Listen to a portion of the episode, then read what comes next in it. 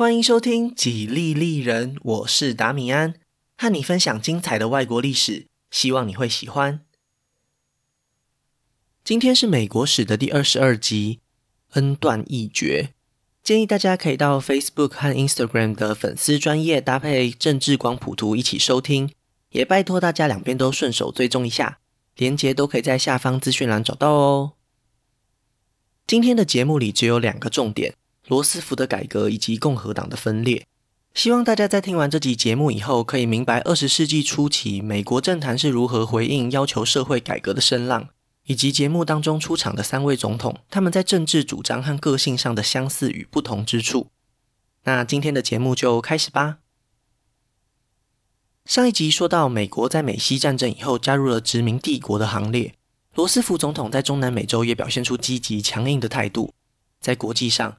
美国的强势崛起是无法否认的事实，而推动这个国家继续前进的，就是在他们背后不断成长的经济力量。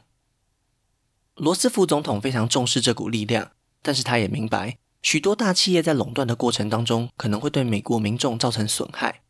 早在一八九零年，国会就已经通过了反托拉斯法，但是在过去的这些年里，政府和这些企业家的关系都非常良好，所以并没有积极动用这一条法律。更多的时候是选择轻轻放下。罗斯福的立场很清楚：如果政府放任这些托拉斯不管，基于追求商业利益的原则，受害的就会是一般民众。所以，联邦政府应该要主动介入调查，来保护整体社会的利益。但是，他也相信，并不是所有的垄断式企业都会对美国造成危害。只要没有哄抬价格或是限制竞争对手在市场上交易，对罗斯福来说就是可以容忍的必要之恶。当然，一旦他发现有上述两种情况，就会毫不留情地出手干预。从一九零二年开始，在他的任内发起了将近五十件的反托拉斯诉讼，比他前面三位总统加起来的两倍还要多，而且几乎绝大部分联邦政府都是胜诉的那一方。在受到影响的公司当中，最有名的就是金融业大亨 J.P. 摩根所代表的北方证券。经历了两年的法律攻防以后，罗斯福成功展现了他的实力。将这间大公司拆分成规模较小的几间公司，为后来许多推翻托拉斯的判决立下了重要的里程碑。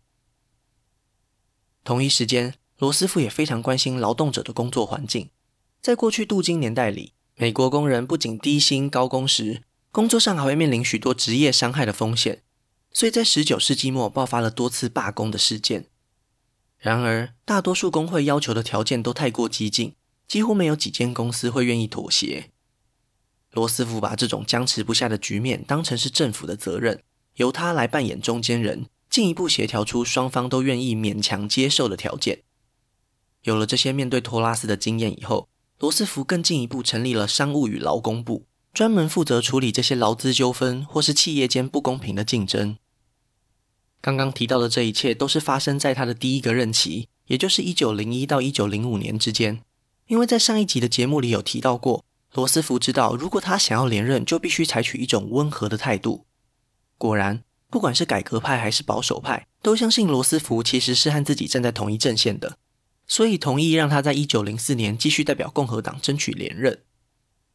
在竞选连任的过程中，罗斯福提出了一个竞选口号，叫做“公平方案”，意思是只要他继续担任总统，就可以为社会大众提供对每个人都公平的条件。在民众心中留下了非常好的印象，当然，他也因此顺利取得了第二个任期。当罗斯福确定连任以后，他终于可以卸下温和的伪装了。本来就对很多社会问题看不顺眼的他，发起了一连串激进的政治改革，完完全全的站到了社会基层这一边。他向国会提出许多法案的申请，像是规定劳工一天最多只能工作八个小时。企业应该要赔偿在工作场所里受伤的员工，并且允许工会合法罢工。其他还有像是调高所得税和遗产税，这么做的目的是要降低贫富差距，禁止企业提供政治献金，避免官商勾结。然而，当这些法案送到国会以后，大部分都没有办法通过，保守派在这里仍然占有一席之地。虽然罗斯福的行动并没有真的达到他的目的。不过，他也已经在民众心中刻下了一个标杆，让所有的选民都明白，真的有政治人物愿意回应他们的心声。虽然这些牵涉到劳资问题或是社会阶级的改革并没有成功，但是罗斯福对美国的贡献却表现在另外一个方面，那就是环境保育。从童年时期开始，罗斯福就非常喜欢大自然，所以他打从心底相信自然环境是不能够因为商业利益而被牺牲的。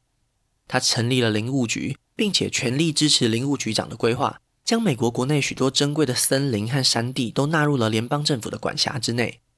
有五座国家公园就是在他的任内成立的。除此之外，还有无数的森林保护区，可以说是美国环保主义的先驱。在做好这些规划以后，罗斯福深深感觉到时间实在太不够用。到他任期结束前，很多想要完成的改革都还没有实现。环境保育、劳工权益以及对大企业的控管，这三个主要的方向都已经确定了。他需要的只是继续执行下去而已。虽然罗斯福真的非常想要连任，但是过去一百多年来，所有的总统都遵循了华盛顿留下来的传统。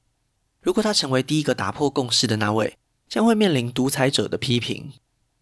权衡考量之下，他决定交棒给一位他最信任的阁员——威廉·塔夫特。这位塔夫特是谁呢？他早年的政治生涯里，其实是一位共和党的法官。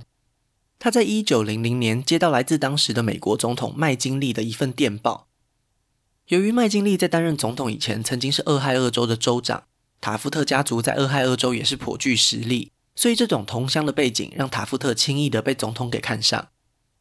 这份电报是关于一份新工作——菲律宾总督。虽然当时血腥残酷的美菲战争还正在进行，但是美国政府已经规划好未来要如何管理这块新的领土。他们需要的不是一位将军，而是一位文官总督，所以才找上了塔夫特。他的法律背景非常适合替菲律宾重建一套秩序和规则。然而，塔夫特真正想要的其实是最高法院大法官的职位。但是如果被指派到菲律宾，他就必须离开大法官的候补名单。为了消除他的疑虑，麦金利总统向他拍胸脯保证，只要菲律宾的任务一结束，他就会是填补下一个空缺的唯一人选。这样的承诺其实有点不可靠，因为要产生大法官的职缺其实是难以控制的。除非有人主动辞职或是过世，否则就必须等到天荒地老。麦金利只剩下四年的任期，很有可能这件事情完全不会发生。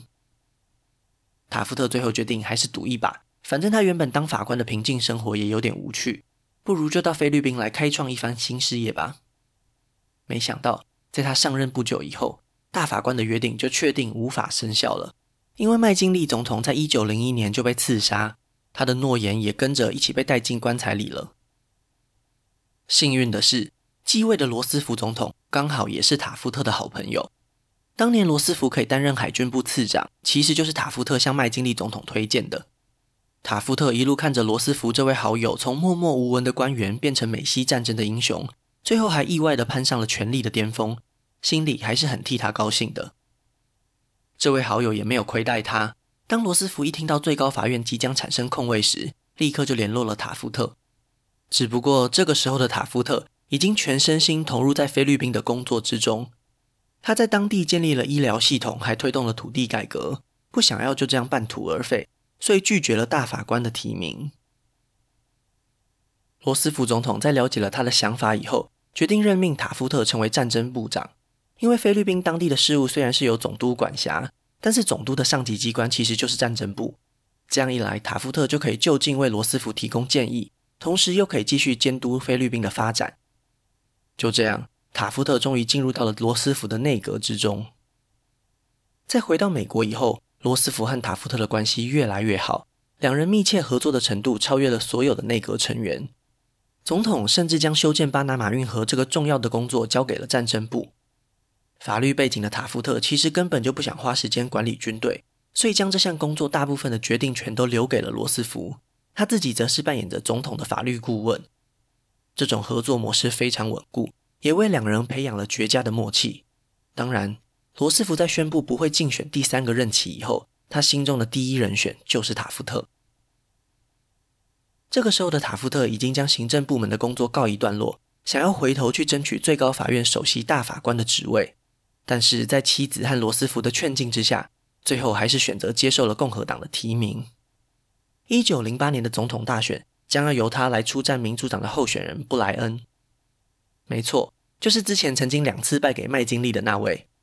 由于布莱恩过去失败的经验，共和党在竞选期间甚至还提出了一个非常挖苦对方的竞选口号：“投给塔夫特，因为你永远有机会可以看到布莱恩再一次参选。”实际上，这将是布莱恩最后一次竞选总统，因为当他又再一次败给共和党以后，他已经完全认清自己这辈子就是和白宫无缘。一九零八年的总统大选，塔夫特拿下了超过六成五的选举人票，成功完成了共和党的四连霸。罗斯福也终于可以放下心中的一块大石头。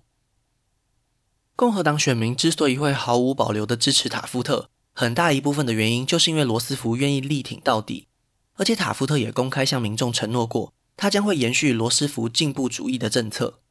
如果共和党这边也愿意进行改革，那么两大党的政治主张就会变得高度重叠，民主党也就失去了改革者的光环。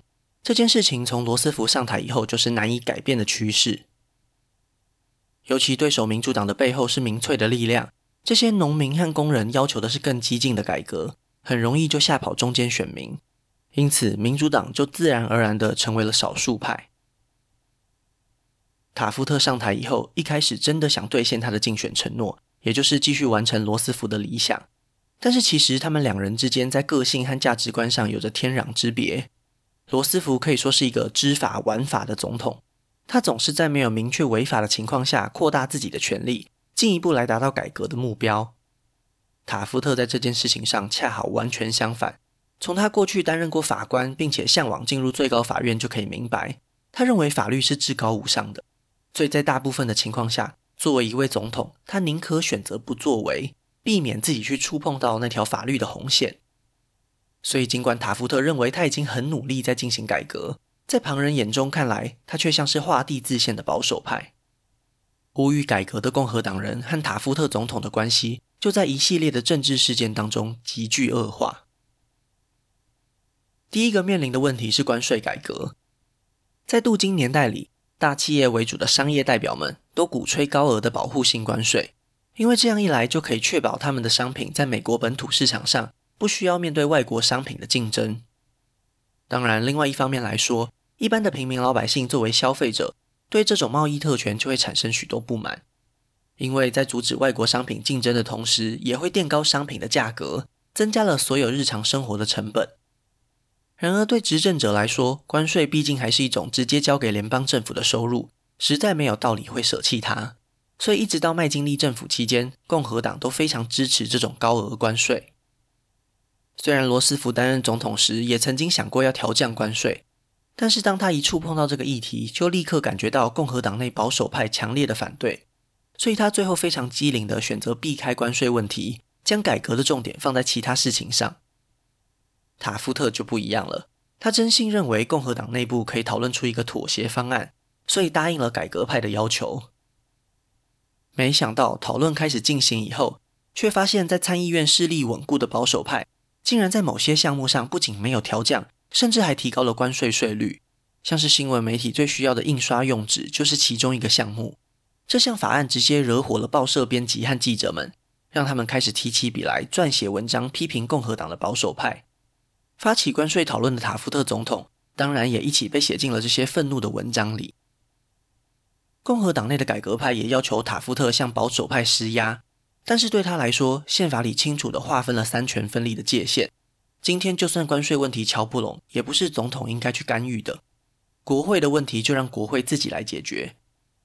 这样的态度又再一次激怒了改革派，让他们打从心底相信塔夫特已经背弃了竞选时的改革承诺。选择走上和罗斯福不一样的道路，从这一刻开始，共和党就陷入了分裂的危机当中。这个时候，最能安抚改革派的人是谁呢？毫无疑问的，一定就是前总统罗斯福了。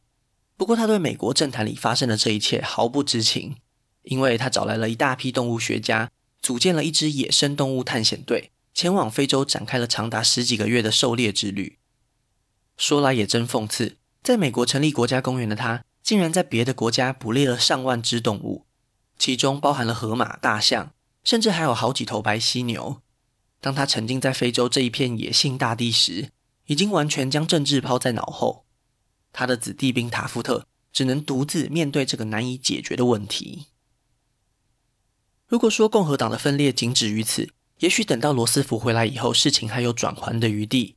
然而，接下来发生的事情，直接将罗斯福和塔夫特这对政治盟友硬生生拆了开来。这一切归根究底，还是要算在塔夫特头上。他就任总统以后的内阁名单，并没有征询罗斯福的意见，指派了一位非常重视商业开发的内政部长。这位部长在获得塔夫特的任命以后，决定将原本被规划成自然保护区的土地拿来重新开放，出售给大企业。这样的做法当然和罗斯福的自然保育理念背道而驰。更严重的是，竟然有基层公务员跳出来指控这位内政部长和购买土地的企业之间曾经有合作关系，并没有遵循利益回避的原则。不久之后，这位吹哨者就被内政部长给开除。求救无门的他，只好向罗斯福非常信任的林务局局长求救。尽管塔夫特一直要求他不要把这件事情闹大，林务局局长还是在各种媒体上公开指责内政部长。最后，为了保护自己的内阁成员，塔夫特终于下令开除林务局长。虽然他暂时解决了政府内部的杂音，但是又再一次激怒了罗斯福的支持者们。那位林务局长在离职以后，立刻就前往国外找罗斯福告状。想当然，罗斯福对塔夫特的处理态度非常失望。曾经被他认可的接班人，竟然就这样投入了保守派的怀抱。从那天起，罗斯福就刻意和塔夫特保持距离，而且在此期间，塔夫特也没有采取任何修补关系的手段。两人就这样渐行渐远。等到罗斯福一回到美国以后，就立刻大动作发表了一场公开的演讲。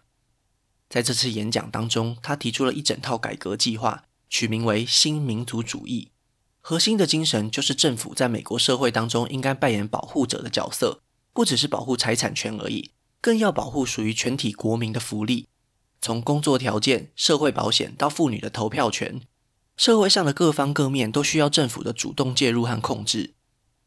这一场演讲让罗斯福又立刻成为了全国瞩目的焦点，他前总统的身份再加上更强烈的改革主张。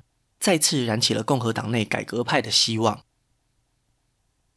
这一年的期中选举，共和党失去了众议院的控制权，在参议院里的席次也明显的下降。民主党的胜利就是主流民意的展现，这些新当选的国会议员都清一色支持改革。共和党因为总统塔夫特向保守派靠拢，已经在民众的心中被打上了一个大大的问号。这样的情况再一次加速了共和党的分裂。到了这个时候，共和党内已经有人开始呼吁，不要让塔夫特连任，而是应该要支持精力旺盛的罗斯福再一次出马角逐总统宝座。罗斯福本人并没有对此做出表态，他向民众表示，他之所以会继续在政坛里活动，目的只是希望塔夫特可以悬崖勒马，赶快修正联邦政府的路线而已。想要拯救共和党，唯一的办法就是彻底执行人民渴望已久的改革。压垮骆驼的最后一根稻草是塔夫特在一九一一年起诉了美国钢铁公司，理由是他们在四年前并购了另外一家田纳西钢铁公司，已经违反了反托拉斯法。尴尬的是，四年前这桩并购案就是由前总统罗斯福授权同意的，因为当时爆发了经济恐慌，很多公司都面临破产倒闭的风险。金融业大亨 J.P. 摩根向联邦政府伸出了援手，只要联邦政府发现哪个公司快要倒闭，就会请 J.P. 摩根的银行运用资金帮忙渡过难关。但是这位 J.P. 摩根他旗下拥有的可不只是银行集团而已，他早在多年以前就收购了卡内基的钢铁公司，合并成为美国钢铁公司。所以他也抓准了这个罗斯福欠他人情的机会，向总统提出了一个建议。他认为田纳西钢铁公司经营不善，很有可能会在这波经济恐慌当中倒下。如果不提前做好预防措施，很有可能会引起更严重的骨牌效应，以及大规模的工人失业。解决的办法很简单，那就是让美国钢铁公司去并购田纳西钢铁公司。有 J.P. 摩根背后这一家富可敌国的银行当股东，就不用担心会发生财务危机。权衡之下，罗斯福接受了这个建议，并且向他答应，未来绝对不会利用反托拉斯法去起诉美国钢铁公司。好啦。现在事情还没过去几年，塔夫特就向法院提起了诉讼，不仅打破了之前的约定，让罗斯福失信于银行业，更进一步向全国民众揭露了前总统和大财团合作的事实。这完全与过去罗斯福辛苦塑造的形象不符，大大的损害了他的声望和名誉。对罗斯福来说，这样的指控完全是不合逻辑的。美国钢铁公司确实替国家和社会带来了正面的贡献，没有道理要让司法体系去攻击这样的企业。虽然在多年以后，最高法院还是判决美国钢铁公司没有触犯反托拉斯法，但是当这件事情被公共舆论开始讨论时，伤害就已经造成了，不管是对企业还是对前总统本人。终于，罗斯福下定了决心，拯救共和党和他理想中的美国，只能自立自强。有机会从塔夫特手中抢下共和党总统提名的人，也只有他了。西元一九一二年的春天，经过好几个月充足的准备以后，罗斯福正式向塔夫特发起挑战。他在基层民众的心中，不管是个人魅力还是政治主张，都远远胜过塔夫特。二十世纪初，美国开始了一项新的制度，那就是总统候选人提名的初选。这是一种直接民主的展现，让一般民众或者是基层党员也可以参与到决定候选人的过程之中。罗斯福在有举办初选的十三个州里大获全胜，甚至连塔夫特的老家俄亥俄州都支持罗斯福。然而，当年这个初选的制度才刚开始，影响力并没有像现在这么大。而且塔夫特毕竟是现任总统，手上握有丰富的行政资源，共和党内许多保守派的高层早就和他绑在同一条船上，所以选举委员会在大部分的情况下都选择偏袒塔夫特。共和党代表大会当天上演了一场惊天大逆转，原本远远落后的塔夫特，再加上南方州的党代表票以后，竟然反过来超越了罗斯福。客观来说，这些选票并不代表塔夫特比罗斯福更有胜算，因为南方州在最后的总统大选几乎都会投给民主党。就算在这些地方塔夫特比罗斯福更受欢迎，也一点用都没有。最后的选举人票还是一张都拿不到。讽刺的是，其实四年前就有人提出要废除掉这些无效的选票，但是罗斯福为了让塔夫特顺利接班，硬是拒绝了这个建议。现在他只能接受这个苦果。不过，罗斯福之所以会受到民众的厚爱，正是因为他永不停止的奋战精神。当他得知自己没有办法接受共和党提名以后，立刻就率领了一大批支持他的党员离开了共和党，创建了以新民主主义为核心价值的新政党，取名叫做进步党。共和党和进步党的支持者过去都曾经是同一批人，彼此之间保持着很好的人际关系。然而，这场选举让双方反目成仇。批评和攻击的力道越来越强。罗斯福阵营指控塔夫特是忘恩负义的小人，塔夫特阵营反过来攻击罗斯福，如果胜选，将会带领美国走向法国大革命之后的恐怖统治。战火持续延烧，一点都没有降温的意思。就在共和党自相残杀的同时，民主党也没有闲着，他们推派了这几年内迅速崛起的伍德罗·威尔逊担任总统候选人。威尔逊的背景非常特别。他在进入政坛以前，其实是一位研究社会科学的教授，在学术圈颇负盛名，最后还当到了普林斯顿大学的校长。一九一零年举行的纽泽西州长选举，因为民主党已经失败过非常多次，决定尝试一下非典型的政治人物，所以才找上了威尔逊。没想到他一战成名，不仅成功的当选州长，还像当年担任纽约州州长的罗斯福一样，在纽泽西推动了一连串消灭贪腐的改革。成为了民主党内备受瞩目的政治人物。在初选的过程之中，那位民粹主义的代表人物布莱恩，前面说过他已经放下了当总统的野心。由于他非常欣赏威尔逊的改革作风，决定在代表大会上全力支持。威尔逊就这样获得了最终的提名。就在总统大选的前一个月，罗斯福在造势场合上遭到枪击。幸运的是，他胸前口袋里摆放的讲稿和眼镜盒减缓了子弹的穿透力。没有对他造成生命威胁。比枪击案本身更让人惊讶的是，罗斯福并没有立刻就选择送医急救，而是继续发表他的演说。他向众人表示：“不知道各位是否明白刚刚发生了什么？我中枪了，但是各位请放心，要杀死一只巨大的麋鹿，这还差得远了。”等到这一个半小时振奋人心的演说结束以后，罗斯福才前往医院检查。由于担心开刀反而有可能造成大量出血，最后医生决定不动手术。这颗子弹就永远留在罗斯福的胸膛里。这种坚毅勇猛的形象，再一次带给支持者无比的信心。那这段时间的塔夫特在干嘛呢？他几乎没有举办任何竞选造势的活动，相反的，他选择和其他保守派的朋友跑去打高尔夫了。虽然他心中对罗斯福非常不满，但并不是因为对方想要争夺总统宝座，而是因为他真的觉得进步党的主张太过激进，不管是手段还是目的，都有可能会危害到他所信奉的司法体系。这一场总统大选，塔夫特虽然没有什么机会，但是他也不希望政权又重新回到罗斯福的手上，所以他并没有退选。而是采取了消极的态度，走完最后的总统任期。当塔夫特消失在公众视野以后，这场大选就变成了两种进步主义的擂台赛了。民主党的威尔逊很清楚，他现在唯一的对手就是罗斯福，所以他针对罗斯福提出的新民族主义也提出了一套理论，叫做新自由主义。其实他们两位的改革主张有一些相似的地方，像是更直接的民主选举以及环境保育。整体而言，都是希望美国可以继续追求这些进步价值。两者之间最重要的区别是，虽然罗斯福要求政府加强管制大企业，但是他并不想直接摧毁这些大型公司。就如同他过去所坚持的，托拉斯也有分好坏，没必要一竿子打翻一船人。就算形式上是垄断的，只要一切都还在政府的掌控之下，也是可以接受的。那威尔逊呢？他和罗斯福一样，都相信政府必须站出来扮演重要的角色。但是，新自由主义的核心精神就是要维持市场的高度竞争。政府唯一需要完成的任务，就是把所有的托拉斯都拆分成更小的公司，不管它对美国民众的福利有没有帮助。这样一来，就可以确保美国经济可以因为这些中小企业的竞争而保持活力。除此之外，新自由主义更重视银行改革以及调降关税。威尔逊认为，高额保护关税就是大企业变相在掠夺人民的财产。只有大幅度调降关税，才有办法瓦解托拉斯。而罗斯福的新民主主义，则是把重点放在社会福利制度上。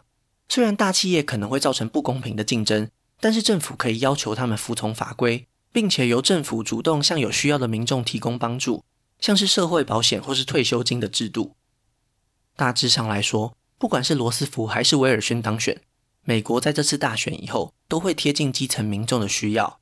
保守派在短时间之内，已经完全没有办法再主导美国政治了。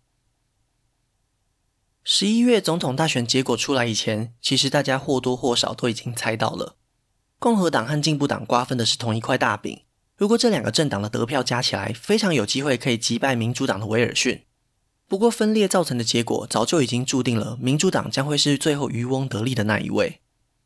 威尔逊在最后的统计数字当中，只获得了全国四成二的普选票，是林肯之后得票率最低的一位。但是这些选票在美国独特的选举制度下，还是转化为超过八成的选举人票，一点争议也没有。威尔逊顺利当选第二十八届的美国总统。这样的结果对进步党来说，虽然不满意，但是可以接受。让威尔逊当选，也比让塔夫特连任好上不少。这位可怜的现任总统，在这场选举当中只拿到八张选举人票，确实是有点严重的失败。不过他本人倒是没有受到什么打击，因为其实四年前他抢当的本来就不是总统，而是首席大法官。现在正好可以让他从政坛当中解放出来，追寻自己想要的职业生涯。离开白宫以后，塔夫特回到他的母校耶鲁大学担任宪法教授，在十年之后，终于完成了他的梦想。进入最高法院，守护他所相信的司法体系。威尔逊的胜选延续了进步主义的寿命。罗斯福虽然离开了主要的政治舞台，但是他开启的政治改革并不会就此停下脚步。他竞选时提出的主张很多都获得了大众的认可，在未来的几年内将会由国会推动进一步的法案，甚至还会将部分的内容写进宪法修正案当中。然而，就在美国国内看似一片光明的同时，国际间的冲突也在逐渐升温，殖民地的利益再加上欧洲各国盛行的民族主义，人们对于战争的渴望已经难以阻挡。大西洋的另一边，列强互相拉帮结派寻找盟友的行为，预示着人类文明即将要面对二十世纪的第一场大灾难。就连遥远的美国也无法置身事外。进步改革和国际冲突将会成为威尔逊时代的主旋律，激昂地演奏下去。那今天的故事就先分享到这里，下一集我会继续分享更多属于美国的故事。如果喜欢我的节目，可以顺手按下关注或追踪，也拜托大家到 Apple Podcast 和 Spotify 帮我评分留言，这会对节目有很大的帮助。另外，如果想要透过行动支持我继续制作节目，在下方资讯栏也可以找到小额赞助的连结哦。